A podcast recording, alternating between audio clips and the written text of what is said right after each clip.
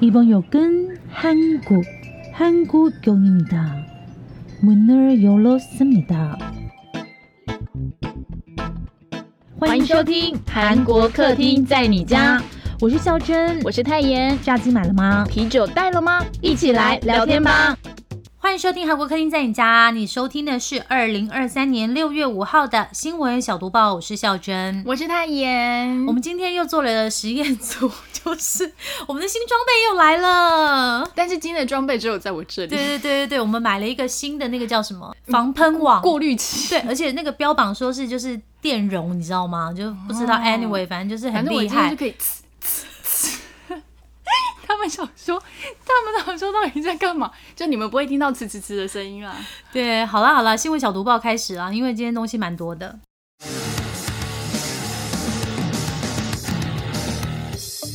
新闻小读报，不能错过的韩国大小事。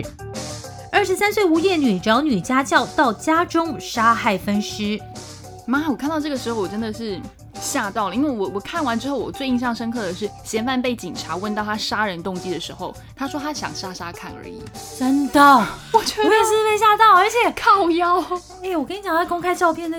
照片就是像一般的女生，就是会在你旁边出现的女生，走路路过都会看到，甚至办公室也会有女生长这样，所以我觉得真的很可怕，拜托大家一定要小心。而且就是听说他是看了很多就是那种犯罪节目还是什么，就让我觉得啊，算了，我们还是不要做这些东西好了。要，就是我们不会说他的手法，但就是讲大案情的大概。是在釜山，一名二十三岁的无业正姓女子，也就是犯人啊。她高中毕业之后，她没有继续升学，也没有工作。那在上个月二十四号的时候，他就透过了家教媒合的 App，伪装成家长，然后他说他自己有个高三的女儿啊，可能要补习什么什么之类的，就上网找跟他同年龄差不多的家教女生这样子。那之后呢，他就在网络上买了二手的学校制服，在二十六号当天伪装成高中生。然后就到了那个女家教的家里，被害人啦。对，到了那个被害人家中，假装要去上家教课。结果当时呢，那个女家教家里只有两个人哦，她就趁着这个被害人不注意的时候，拿刀往被害人的胸口刺了好几刀，可怕。切了好几刀之后呢，她还要分尸，然后装进行李箱，试图要到山上弃尸哦。她在杀人之后呢，她回到了家里，还有附近的一个超商呢，买了消毒水、大型的、很大的那种塑胶袋以及行李箱。返回就是受害人的住家的时候，就我们刚刚说他把杀害之后分尸这样子，对对对，因为我们就不要讲那么详细了，对。然后他就处理完之后，在凌晨一点多的时候哦，他就拦了计程车，然后往平日他散步的一个树林边，然后进行抛弃，意图伪装成这个女生可能失踪的案件。结果就是，反正就是百密一疏嘛，尸袋，然后就流一点血在那个小黄司机上。小黄司机的车上，就司机看到之后就报警，然后才抓到他，然后发现这个正姓嫌犯哦，这个犯人在高中毕业之后五年哦都没有工作跟人际交往，他手机通讯录里面连一个朋友的名字都没有，呃，几乎就是处于和社会隔离的状态。那平常他是和爷爷两个人相依为命，然后刚刚孝顺有讲过，他平常就很喜欢看那种警察、刑警、侦探类的节目。然后他也有曾经在他家里附近的图书馆翻阅那种犯罪小说。今年二月份的时候，开始上网检索就是杀人的关键词。然后杀人动机就我们刚刚讲，他表示说因为想要试试看，所以就这么做了。然后呢，其实还没有在报说啊，这个正姓嫌犯他住了十多年的一个大楼里面哦，受访里面的居民没有人记得有这个这一号人物哎。所以我在想说，他是不是平常几乎都不出门？因为你出门的话。坐电梯我也会遇到吧？对啊，而且保全总会对你有印象吧？对对对对对。嗯，然后虽然呢，他在媒体前面跟那个受害者道歉，说当时可能他自己疯了啊什么什么的，但是跟警方在第一次侦查的时候态度是完全不同的。因为一开始的时候他完全否认自己的犯行，然后他是有说到了受害者家中发现有陌生人犯下杀人罪，对方为了让自己以受害者的身份生活，所以叫他。遗弃尸体，但是谎谎言很快就被警方戳破了，因为那个监视器啊，马上就确认了进出这个受害者的家里面，除了正性嫌犯之外，就没有其他第二个人，所以他这个谎言到底在编什么？我觉得真的很夸张哎，就是你怎么能够编这样的谎言？没错，对，没错。然后他还有说啊，他自己是精神不正常，想要用这个方法来脱罪等等的。然后这件事情其实也让。一个安全性受到关注，就是这个所谓的家教美合的平台 App。因为去年八月的时候呢，韩国就曾经发生一名二十多岁的男性用找家教为由，把大学生诱骗到家里性侵，但没有得逞。那另外也有男高中生透过这个 App 向女性家教发送这种骚扰的讯息。那由于 App 它对学生还有家长并没有要求实名制的认证，所以你只要有一个联络的号码就可以使用了。而登录的家教会员却是姓名、照片、学历才会基本公开，只有家教才要被你看到他的资格嘛。所以在这起杀人事件之后呢，这个 App 也公告所有未来的会员，不管你是要找家教还是你是家教本人。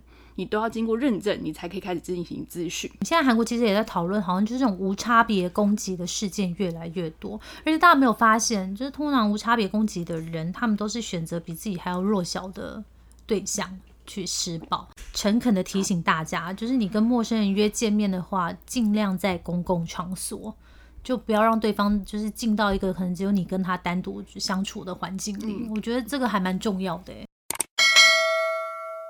釜山女被回旋踢无差别痛殴，引发全韩国公愤。哇，这个新闻其实已经很久了，也是另外一起的这个无差别攻击新闻哦。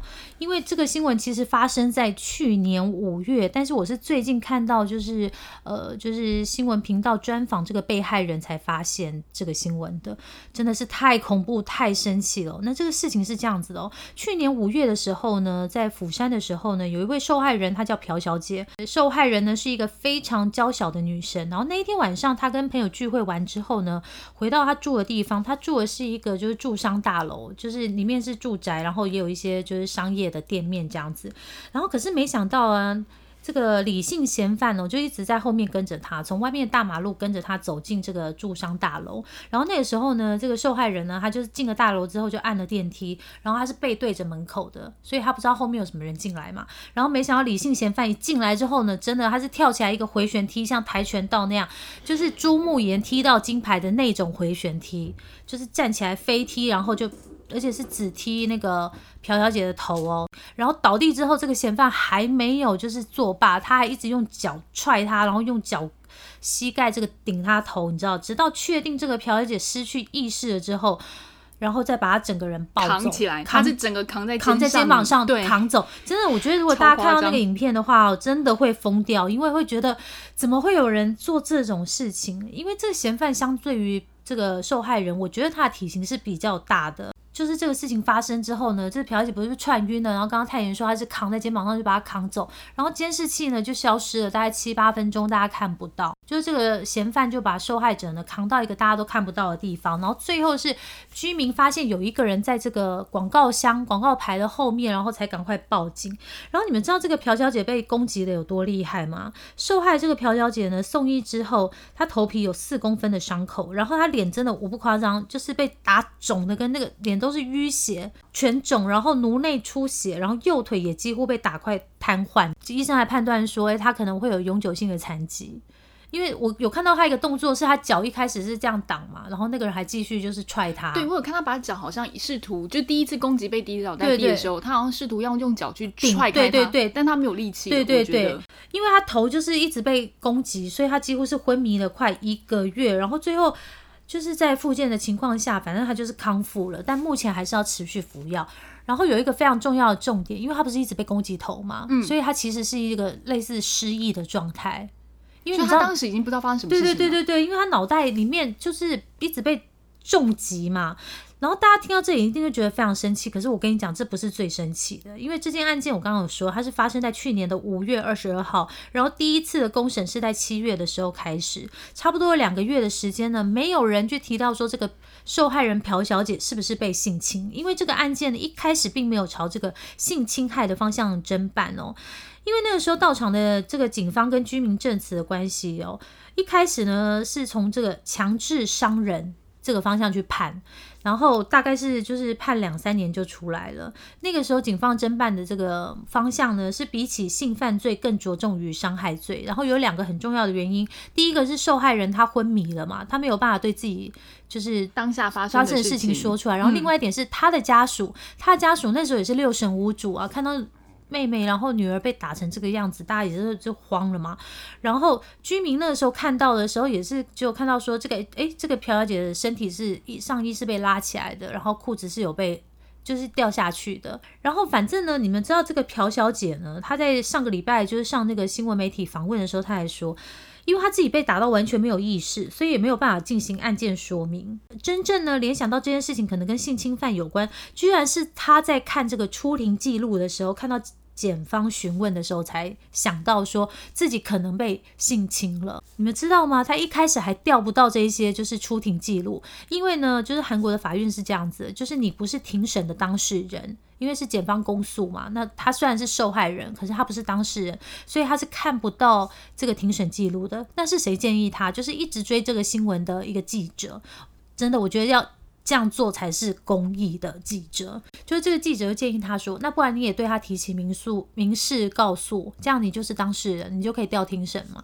然后他就调庭审的时候，就发现说，哎，检察官有询问说是不是有性侵的可能，然后这个受害人朴小姐才去想这件事，因为你们还记得吧？一开始我们有说到说监视器有消失的七八分钟的这个画面，嫌犯也是一个非常非常狡猾的人哦。他在犯下这个案件之前呢，其实他前面有十几次这个前科。记录，而且才刚出狱三个月而已。那个时候呢，他被警方抓到的时候哦，他就说：“诶，如果他有性侵对方的话，说实话也会被验出 DNA 这些吗？那你们有被验出来吗？”然后另外一点呢，他也跟警方一直强调说：“诶，那时候我是喝醉酒了，我是觉得前面就是这个被害人在说我坏话，我才会这样对他。而且，可是大家就是警方就说：那你为什么已经喝醉成这样子？你一进这个大楼门口的时候，你还会回头看一下后面有没有监视器在？你们知道这个嫌犯怎么讲？”吗？这嫌犯说啊，每个人喝醉酒走路的方式本来就会不一样，有些人会走路开开的，有些人会回头看，那只是我喝醉酒的时候的方式。甚至他还说，如果他没有被警方抓到的话，他是打算自首的。所以就有一些法学专家说，其实这个嫌犯很聪明，他是在想办法帮自己减刑，因为他说。那个时候他有担心，就是为什么会消失七八分钟，是因为他觉得这个受害者已经晕了，他怕他发生什么事，所以是把他抱到一个后面的地方，然后一直摇他，一直摇他，问他说你有没有事，有没有事？就是说，法律专家说他是在想办法帮自己减刑。第一，说自己想要自首；第二，他就是还有试图抢救被害者；然后第三，就是说自己喝醉。就是这个嫌犯真的真的真的真的非常的精心布局，对，狡猾，犯下罪行然后逃亡这段期间呢，警方就有搜到说他甚至还有用搜寻哦，搜寻说强奸伤人这样的字眼。就如果你没有犯这些罪，你为什么要搜呢？然后那时候他就跟警方说，哦，没有，我只是好奇这件事。但是呢，也有一些就是跟他一起关在看守所的朋友说，我要越狱找到受害者，要他双倍奉还。让我觉得很恐怖哎，就是今天我是一个被害人，然后我还要担心，就是那个人他出来之后对我二次攻击。对对对对，好，然后再回到这个女生就是被害者这个事情上，刚刚有说到吗？这个女生她是在庭审记录上才看到说自己可能有被性侵害这件事，然后才开始去回忆这件事。有一个事情就是被法官证实，就是她的裤子绝对不是用外力可以脱得下来的。在这我讲的比较细一点，因为那一天呢，这个受害者这个女生呢，她穿了一件。类似牛仔裤，就是拉链要先拉起来，然后腰带上有一个像皮带的设计，你要把那个皮带盖过那个拉链，然后扣好。那件裤子才会穿好，你怎么可能会自己掉呢？你要先解开扣子，然后再拉掉拉链呢？它怎么会就是自己滑下来，自己自己打不开的？这一定是有人要从外面打开嘛？而且呢，也在这个被害人的衣物上验到嫌犯的 DNA 哦。然后我觉得非常令人发指的是，被害人就有回忆，他说他自己的肛门那个时候就是非常的痛，是剧痛。这里我就不不多说了，因为我觉得这样说下去真的是很。就是伤害被害人。那总而言之呢，目前这个案件呢就改成强奸伤人侦办，最高会判刑二三十年，三十岁吧。你想，就算关个二十年，出来五十岁还是很可怕啊，很可怕啊！而且他的怨恨会随着关的越久，一定会更可怕。真的，真的，真的。知法犯法，韩国警察用交友 APP 约炮，七年偷拍二十六个女生，我天哪！不好意思，我们今天前面都会稍微社会一点。不过这个我真觉得，拜托我们刚刚讲那些的，通通抓去关，拜托通通抓去关，然后关然后不要出来，不要出来，就关关到最后，我我用我用税来养他没关系，但是我不要让他就是出来又造成别人的伤害。真的拜托大家要小心。还有你看哦，这个算是跟认识的也一样，对不对？因为他是在交友 app 上面嘛，所以我知道你，你知道我，就算是约炮两情相悦，但是我觉得还是要提醒偷大家，拍还是非常贱，所以都要小心，男生也要小心。对，不要以为就是关系亲密的就不用去怕，不用去担心，也不要以为这是爱的表现什么什么之类，这种就是屁话。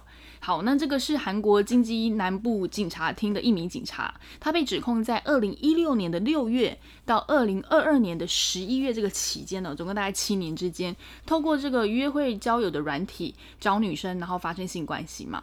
但是在没有经过对方同意之下，就偷拍整个性爱的过程高达二十八次。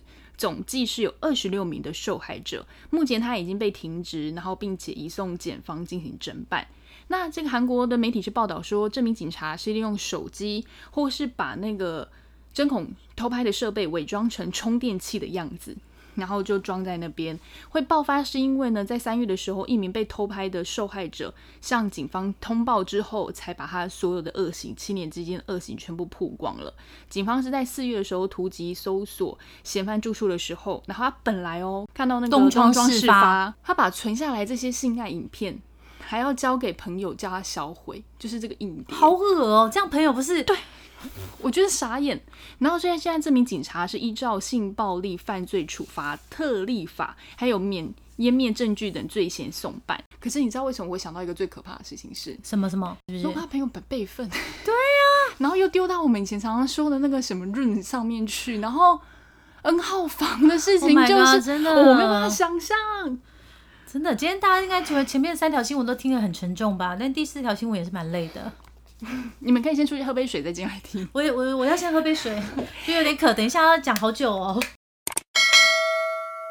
随时准备撤离首尔误发警报，引发众怒。嗯，这是上周一的事情哦，时间有点久，哎，也还好啦。哦，那个时候就是那一天呢、我就是传简讯给刚高阶经理人，然后高阶经理人说当时真的是吓死，因为就是警报声大作，然后他小孩都叫起来要收行李啊，然后真是吓死那个首都圈的人。那这个新闻到底怎么一回事呢？带大家来回忆一下哦。首先呢，在上周一呢，韩国时间清晨清晨哦六点多，首尔的居民呢都收到这样的讯息：朝鲜北韩发射导弹，全首尔进入警戒状态，请居民快点找隐蔽的场所。那很多人就像我们高阶经理人一样啊，开电视上网，可是都找不到讯息，然后就开始收包包，然后有些人就跑到停车场啊、公车站啊，然后后来才发现是虚惊一场，说前面的警报是误报。你们要知道，首尔有一千万人呢、真的是大逃难、大逃亡哎、对首尔大逃亡。其实呢，韩国人跟台湾人一样哦，就是他们都已经很习惯这个邻居很频繁的挑衅哦。可是呢，他们的国家在这个星期三呢，就是发生这么大的，就是应对这种万一真的就是朝鲜北韩打过来的这个方式啊，让大家觉得非常不安。就是诶，警报怎么会发错？那当时的情况是这样子的哈、那个时候呢，朝鲜北韩他就发射了一个不明物体，然后韩国呢，他就先对这个离北韩最近的地方，就是白领岛发出了这个类似的警报。可是那时候官员呢就在调查说，诶，为什么这个警报也发给首尔？虽然那个时候火箭只是要从就是首尔以西的，就是数百公里的地方飞过而已，那为什么会发给首尔？然后首尔市政府这边是说呢，就是白领岛就是收到警报之后呢，内政部呢就有地方政府自己决定说，诶，你是不是要发出警报？你自己决定嘛。那首尔官员表示呢，哎，我们退一百万步也应该要发布警报吧，以防万一，万一真的是就是小胖今天不知道哪根神经不对，他真的发射飞弹过来，就算是最后就是错，然后我得撤回警报，我也应该先发吧，就是退一万一百万步来说，那我觉得这是有原因的、哦，虽然。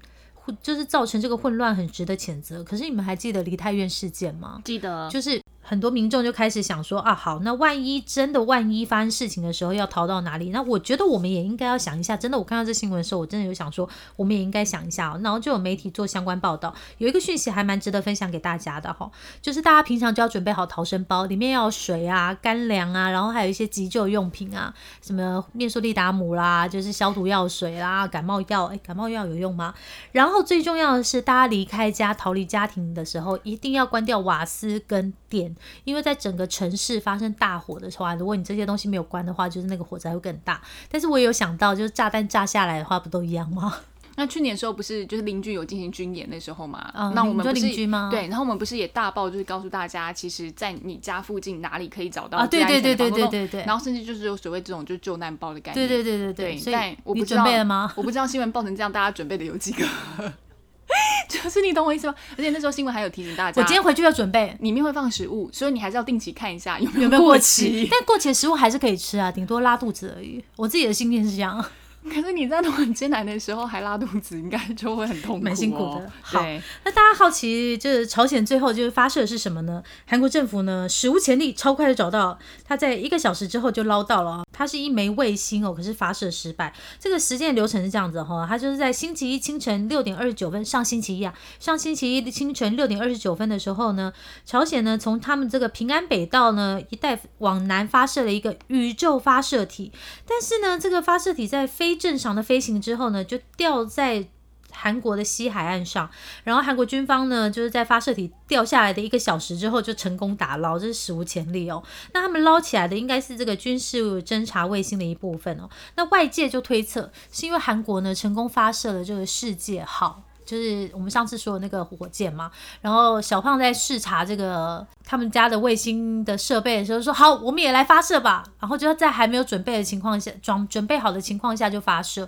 因为好像在那个外壳上还有这什么测试中的字样。就听说小胖因为这件事情很生气啊，就对韩国的成功了，然后我自己当场目睹我的失败。对对，而且大家知道吗？这些发射火箭什么的、啊，军演也很花钱。再讲一次哈，韩国中央日报就说呢，光是掉在韩国西海，就是刚刚韩国军方捞起来的那些呢，来购买粮食呢，都可以解决今后十年后就是朝鲜居民饥饿的问题。你们看这有多少钱？妈妈咋抠？再扣一下。就是给我买零食啊，就是天哪，你可以就是吃很多零食吃十年呢、对，唉，真的是拜托大家 peace 什么，world peace，对，但是那个救难包好不好？哎、很重要，你就哦放一点点就好，不然你就好歹放一个水，水或者然后是。干粮罐头啦，不是地震也要准备嘛？是不是？对，我们是频繁带耶，对啊，这不准备一下哈啊，研究一下，就是你们家附近的避难所是哪里？青瓦台开放周年特别展，看看总统用什么？哎、还有人会去吗？不是之前哎、我觉得都说这好像还蛮有趣的，而且你们刚刚不是佛放吗？就是想玩就玩啊，没关系啊，反正你知道我们不是很危险吗？韩国青瓦台呢，在上个月呢开放满周年，然后陆续有一些相关活动哦，像是从六月一号到八月二十八号会举行一个我们国家总统们的故事，这里有总统们的特别展。那我觉得这个特别展呢，想要推荐给大家的原因呢，是因为它会展示呢历届来十二任的总统呢用过的物品跟相关的故事，像是呢李承晚总统他的必备品就是打字机，打字机哦，还不是电脑。到刘亚仁的那出剧了。对，然后呢，他那个打字机很就特别的一个点，是因为这是在一九五三年六二五战争停，就韩战啦，停战之后呢，跟美国签订相互防卫条约的那个协议的那一部打字机，就是用这一部打字机打出这个协议的。然后呢，而且那个时候呢，已经七十八岁李承晚总统呢，他喜欢双指打字法，双指两根手指。以前我们这个叫做什么？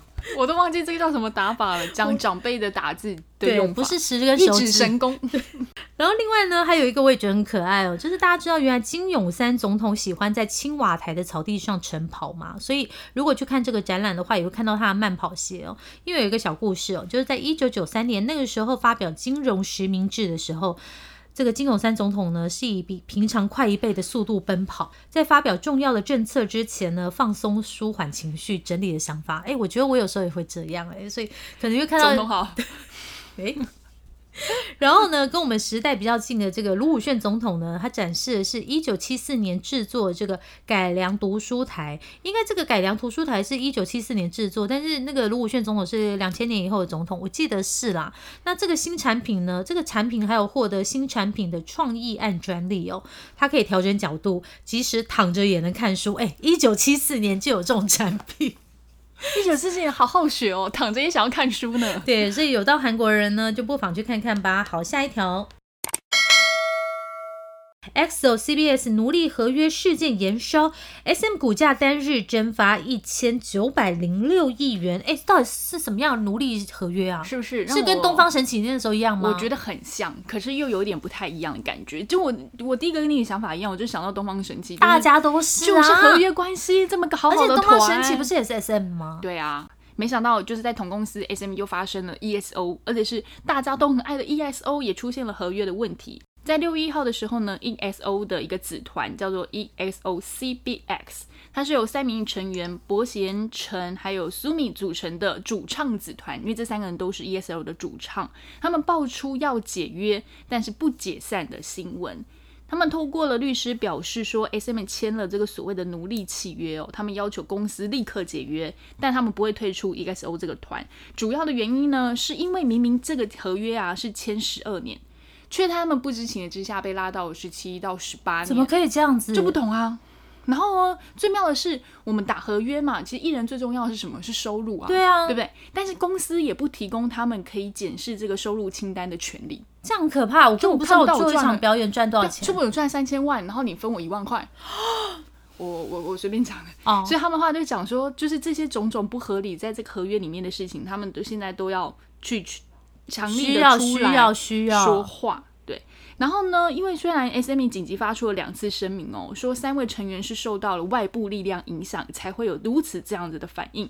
那这个外部力量呢，被说是韩国的嘻哈歌手 M.C. 梦，但是 M.C. 用这个公司方面已经表示否认这件事情，所以呢，S.M. 这个声明是没有办法止血哦，连带的股价也大暴跌，在六月二号当天下跌了两千三百点，收在十万一千九百元。然后等于是说，刚刚肖珍讲的一千九百零六亿的韩元瞬间就蒸发掉。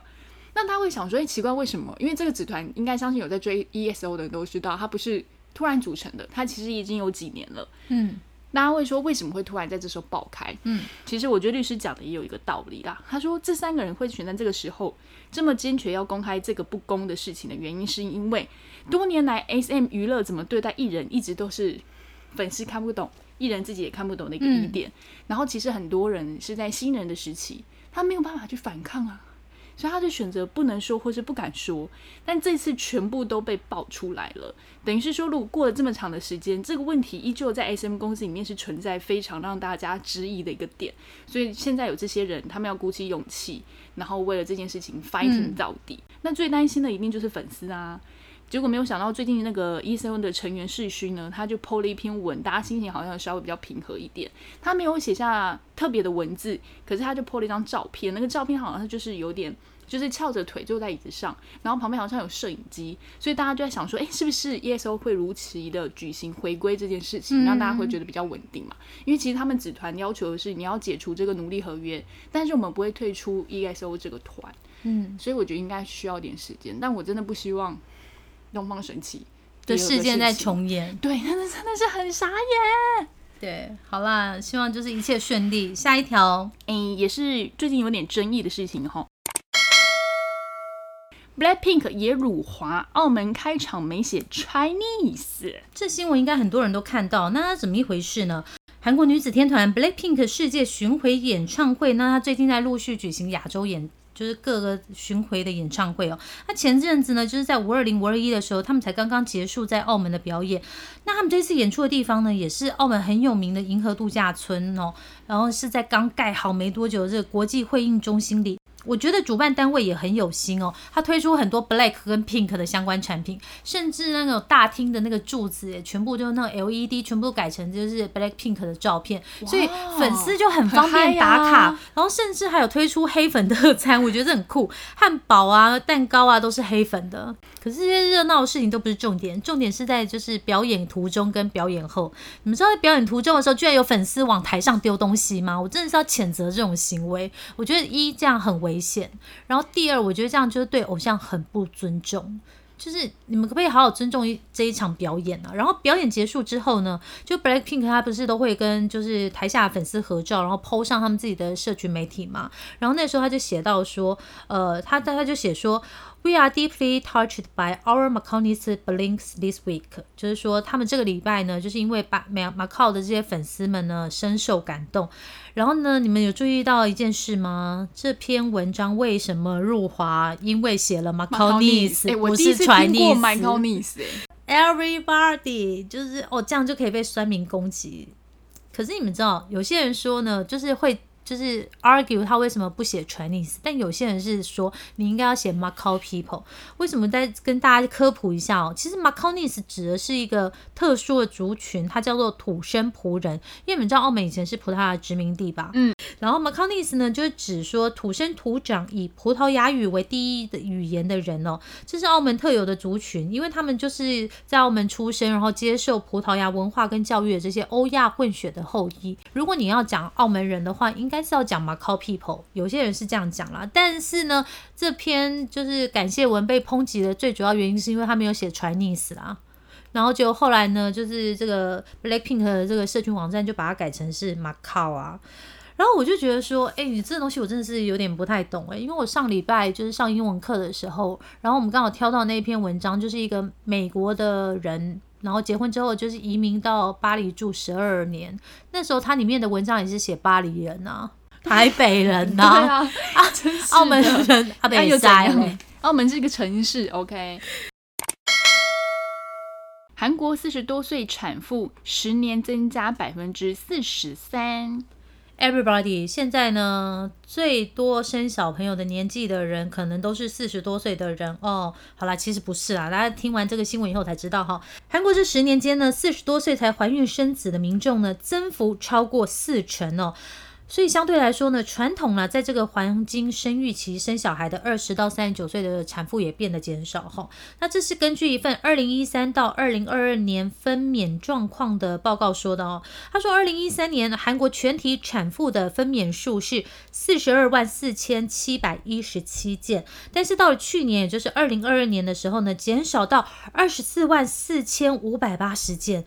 哇，十年间减少了十八万一百三十七件，少很多诶，少了百分之四十二点四哦。我觉得这个真的是大家会比较震惊的原因，是因为你们知道，二零一三年他不是说就是那种很早期，其实跟我们蛮近的。嗯，十年前啊，对啊，就是说可能可能可能你的朋友或者你的学姐或者什么，就是十年前生小孩的那群人，嗯对，但是没想到他们生小孩的时候，到跟你自己生小孩的时候，哇，生育率真的下降这么多、欸，就是不是我们跟我们妈妈那一代比哦，是跟可能就是只你的姐是十年认识的姐姐们比，对对对对对，好，然后如果再去分析这个年龄层增减的话呢，二十到二十九岁哦，二十世代的分娩数呢，从十万五千九百三十一件减到三万八千六百九十五件，少了百分之六十三点五。那也是可以解释成说，在韩国真的比较少人呢，在二十多岁的时候生小孩了。这个情况其实也发生在台湾，因为我记得我前阵子去看医生的时候，然后就是跟医生聊到一些微博哎，然后医生就讲说，现在没有人在二十多岁的时候生小孩了，反正就是四十多岁来生小孩的很多啊。你看我们那个志玲姐姐是不是很厉害呢？现在就要来跟大家讲这个韩国三十多岁的这个生小孩的情况哈，它是从三十万三千零八十五件，也是减很多，减到十八万五千九百四十五件，少了百分之三十八点六，其实也蛮多的。那唯一增加的呢，就是四十到四十九岁，他们从一万三千六百九十七件。增加到一万九千六百三十六件，快两万件喽，增加了百分之四十三点三。我觉得这个数字呢，如果你摊平十年来讲的话，是不多，只是说他他想要表达的就是说，四十几岁的女性哦，她们就是生小孩的人哦，就越来越多了。然后在整体的这个分娩数来讲的话呢，二十到二十九岁的这个分娩的产妇呢，也从百分之二十四点九减少到百分之十五点八哦。然后三十多岁的这个产妇呢，是从百分之七十一点四。增加到百分之七十六，哎，所以说真的是就像刚刚太原讲的，现在比较多生的是这个区间哈。然后四十到四十九岁呢，哇，它增幅就很多、哦，它是从百分之三点二增到百分之八哦，所以增加了是最多的百分之四点八的这个 person。我只能说，就是过了四十岁要生小孩哦，是当然是生也累，带也累，对，，就是它是一个可可能的几率，但是就像志玲姐姐说的，就是你要很辛苦啦，就是这样子。因为前阵子就是我上礼拜的时候就看到，因为我们都有在看那个 Fion，Fion 对哦，她怀孕嘞，然后就觉得真的看她看她那个影片，真的觉得很很辛苦，因为她就是一直打针，一直打针，然后你就是打针，然后去验了还没有。因为我觉得每个人他人生每个阶段，就是你想要什么阶段有小孩或者什么，都是有他自己的规划。我们也讲过好多次了哈，你们可以去冻卵。嗯，对其实就是只是买一份保险，让你自己在后面可以做这样选择的时候，你有多不会的一份那么高的成对功率。对对对对嗯对对。台湾网友列十点理由再也不去韩国，先两派论战。我真的不懂哎，就是一个人的 Po 文可以引起这么大的讨论一。个人的 Po 文，呃，每个人都有自己喜欢的旅游的第一名，但是我觉得应该我们真的去探讨，你是不是去的时候你也遇过这样子的状况，比较重要，好不好？不要就是跟风，但其实你可能都不知道在干什么事情这样子。其实我们刚刚之前也有，之前我们的读报也有说过，台湾人喜欢旅游嘛，然后在疫情之前，其实每年大约有一百二十六万的台湾人哦去韩国，其实是在韩国的外国观光客里面排第三名哦，所以其实是我们贡献韩国蛮多的观光经济。那韩国人其实也是喜欢来台湾的，之前我们读报就有讲过哦，现在韩国旅客来台湾的人数是超越了日本哦，超越了日本，成为来台观光的主要外国旅客。但是最近就有台湾网友在网络上就是低卡说啦，说他不想要再去韩国的十个原因，像是什么严重空污，呃，汽机车横闯人行道啊，然后或者汽车违停人行道啊，首尔捷运不方便啊，马路坑多不不平呐、街道非常脏乱呐、随地吐痰呐、坡道又高又很陡啊，插座跟电压都跟台湾不同。高铁没有自由座，还有没有高铁没有自由座，我也是托这篇文章我才发现的，我不知道这件事。他有说韩国道地美食在台日都能吃到，结果这一篇文章除了在我们自己的可能大家的论坛或什么发酵之外呢，它也被翻译转到了一个韩国的论坛，叫做 Totu。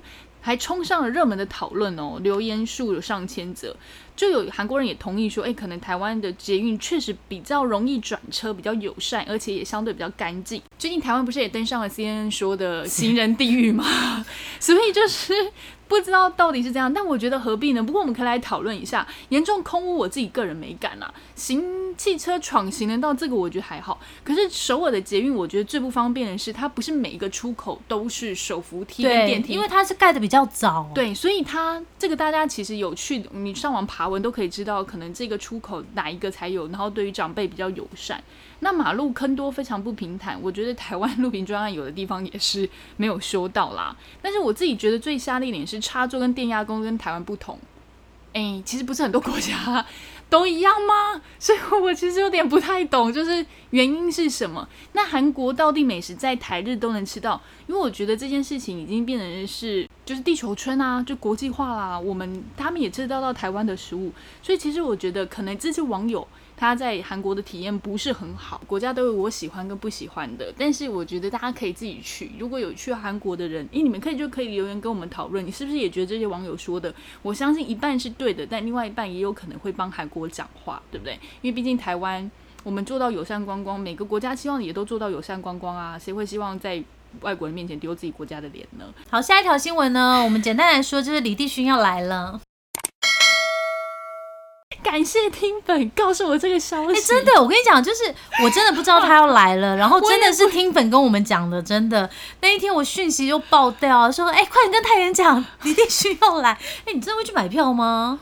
废话，我现在已经动员所有人要一起抢票，但不准自己买哦。不是因为我真的抢我的，不是我真的不知道，说你有如此真心爱他，因为你知道像我的爱就是我认识这是。么久，不是因为像我的爱就犹如浮云嘛，今天飘到这一家，我还想说就是用什么方法可以再多见到他这样子，除了就是在哇塞，你想要哇，好，我相信大家会帮我一起抢票的，对吗？但是你们不要坐在我旁边，你可能会被我太嗨的拳拳脚攻击这样子。好了，就是《模范计程车》的男主角李帝勋，经纪公司宣布他要来台湾了哦。时间地点我们赶快跟大家说起来，赶快笔记起来，因为你有可能不会不要告诉他们啦，不然你买不到票。不是，我觉得他那你位置好小看我。哦。其实你们是想要来看我，对不对？是在七月二号举行，活动地点在一个我没有听过的地方，新北市新庄的 Zip New Taipei。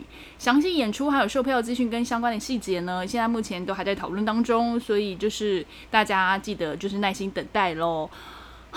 天啊，七二号，我已经把那天笔记下来了，就是代表我那天一定会出席。现在我就你那天一定要请假，对不对？没有，那天礼拜六还是礼拜天啊？哦，好，那是我们就一起祝太妍可以见到李帝勋本人。你要帮我抢票，让你多买一张吧，就是帮我抢票哦，就是帮你买，没买到怎么办？那位置那万一全部人都抢到怎么办呢？天哪，就是哎没想到李帝勋要来，因为他真的他人非常 nice 哎，因为他最近就一直去什么菲律宾啊或什么，我想说，哎，现在是走一个亚洲王子的概念吗？